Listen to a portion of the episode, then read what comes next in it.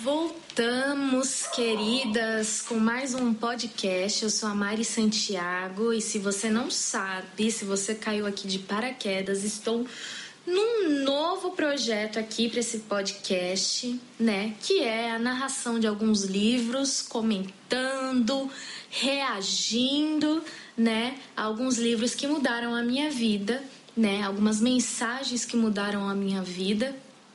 E eu já comecei lendo o meu livro, o meu e-book, Piedade, o culto que Deus merece. Se você não sabe, se você quer ler ele já, não quer esperar podcast nenhum, já quer ler ele todinho, vai lá na Amazon, procura por Piedade, que você vai encontrar. Ele é bem baratinho, bem rapidinho, em meia horinha você lê ele todinho, tá bom? E eu quero que você seja tocado com essa mensagem, como eu tenho sido tocado há tantos anos. É uma mensagem que mexe comigo, que alavancou a minha vida com Deus. E eu quero que você também tenha a sua vida com Deus alavancada por essa mensagem. É essencial. E vamos ao capítulo 2. Eusebeia adore corretamente. Na introdução desse livro, mencionei o fato de ter me aprofundado no real significado de piedade. Eu realmente fui tocada por inconformidade e tenho sido tocada até hoje.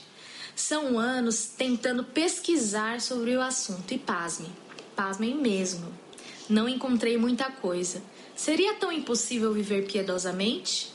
Não quero aqui me colocar como a dona da revelação, como se um anjo descesse e pregasse outra forma de viver. Mas creio que a falta de materiais, estudos e pregações sobre o assunto deva ser pelo fato de muitos cristãos subestimarem o poder da intimidade, levarem disciplinas espirituais como religiosidade e não como uma forma de abater a alma.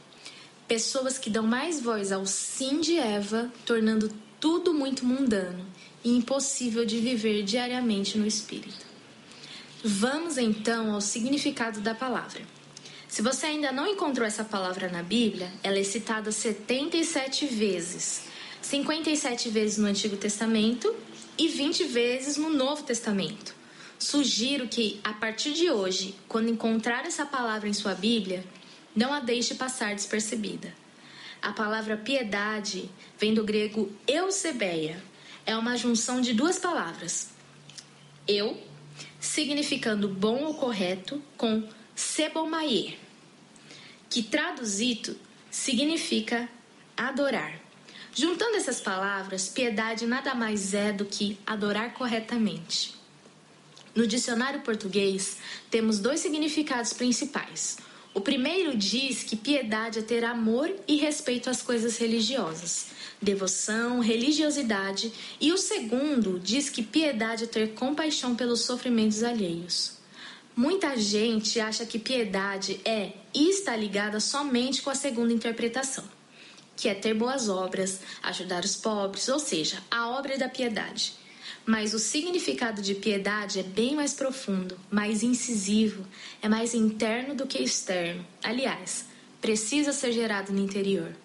Se não vier de um sentimento gerado dentro de nós, fugirá do significado, anulará o poder da piedade, como diz Paulo a Timóteo, em sua segunda carta. O obreiro Timóteo é aconselhado por Paulo a se afastar de todos aqueles que têm aparência de piedade, mas negam o poder que ela tem. Para explicar muito bem o que é piedade, quero começar com um antônimo de alguém que pratica piedade: o ímpio. Em sua palavra no original grego, impiedade vem da palavra acebeia, que significa irreverência, maldade, insubmissão. O ímpio é facilmente reconhecido pelo leitor da Bíblia. O ímpio está na boca dos religiosos que olham para alguém desviado ou que não aceitou Jesus ainda e o chamam de ímpio. O cerne da mensagem desse capítulo está na próxima frase: Todo aquele que não pratica piedade, consequentemente, é ímpio. Vou repetir. Todo aquele que não pratica piedade, consequentemente, é ímpio. Em Salmos 36, versículo 1, define bem a forma que um ímpio é reconhecido por Deus. O ímpio é achado por Deus. Quando Deus olha nos olhos de um homem, que não são os olhos carnais, mas olha para aquilo que o guia, seu coração, e não encontra temor, eis aí um ímpio para Deus. O temor que eu falo não é medo de Deus, mas sim um temor que é um anseio de fazer o que Deus deseja, misturado à angústia de não agradá-lo, que é o temor reverente. O homem que não pratica piedade não reconhece a soberania de Deus em sua vida, não tem o governo do Espírito, sua alma está distante da voz dele e por isso age conforme as suas vontades e desejos. Não pensa um momento sequer em agradá-lo. Salmos 36:1 A transgressão do ímpio diz no íntimo do seu coração não há temor de Deus perante os seus olhos. Tenho agora algumas definições que me chamaram a atenção quando fui estudar mais a fundo a palavra piedade. A primeira definição é logicamente a do dicionário, que é demonstração ou afeto pelas coisas religiosas, devoção, compaixão pelo sofrimento de outra pessoa, misericórdia. Virtude que possibilita oferecer a Deus o culto que ele merece essa definição é tão mais profunda de tudo que eu já ouvi sobre piedade. Não é somente uma obra de piedade ou boas ações, mas vem de um coração devoto que ama Deus e suas coisas, seus interesses, sua vontade. Vejam que piedade é uma virtude, assim como dons são dados a homens e podem ser pedidos a Deus. O dom da piedade pode ser adquirido pela prática. E isso podemos ver em 1 Timóteo, onde Paulo exorta o jovem Timóteo a praticar o exercício da piedade. Exercita-se a ti mesmo na piedade. 1 Timóteo 4,7. O nosso querido Aurélio define muito bem essa prática, dando um banho de revelação em muitos cristãos, e eu sou uma delas que deixa essa palavra passar desapercebida. A piedade é uma virtude que, se você tiver, poderá oferecer o culto que ele merece. Isso é uma chave que virou na minha vida. Releia novamente essa definição. E sim, você será capaz de dar o que Deus merece. Às vezes, usamos tantos versículos para mostrar o quanto somos incapazes, pequenos para dar o que Deus merece, mas há uma virtude que nos poderá levar a esse lugar: a piedade. Outra definição que eu gosto muito para dar significado à piedade é uma inclinação santa da alma para com Deus. Você se lembra do que eu escrevi sobre a alma, essa partícula tão teimosa e arredia que sempre quer o que é mal? Então, se ela tiver a virtude da piedade e apegar-se em seu exercício diário, poderá se inclinar a Deus. A alma por si só nunca se curvará à vontade de Deus.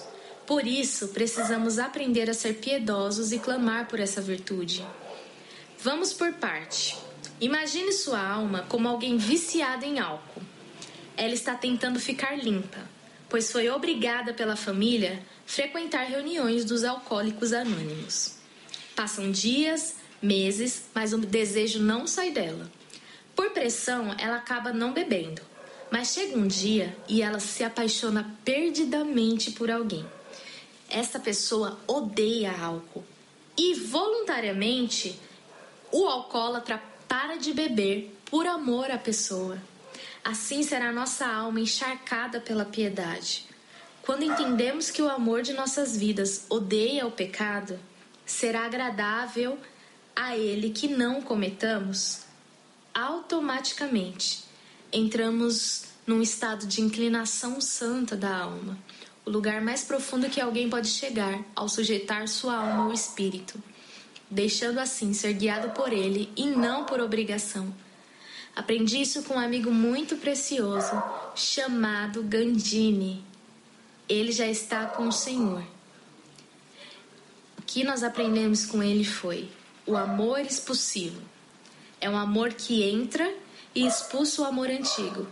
Um amor forte e violento que empurra todos os ídolos e todos os desejos, desejos antigos para fora. Um amor mais forte que a morte. Cruel, nem mesmo as muitas águas podem sufocar um amor como esse. Tenho entendido que os piedosos foram tomados por esse tipo de amor. Uma das certezas que tenho é que todo aquele que aceita Jesus recebe uma partícula de piedade. Quando recebe o Espírito Santo, ele comunica ao nosso espírito que temos um amor maior do que conhecemos. E todo novo convertido se empenha muito bem em dar ao Abba, em dar ao Senhor o que ele merece. Adora com garra, renuncia com propósito, tem uma vida santa e verdadeira. É o expressar o Salvador para todo mundo. Isso vai, vai desde votos radicais, como raspar cabelo, jogar roupas fora, parar de andar com más companhias, mas chega um momento em que isso vai esmorecendo e se transformando num monstro chamado religiosidade. Você já não faz mais porque ama, você faz porque se viu como alguém superior melhor do que era antes ou melhor do que alguém. Por isso que a piedade não é algo que você recebe e fica para sempre.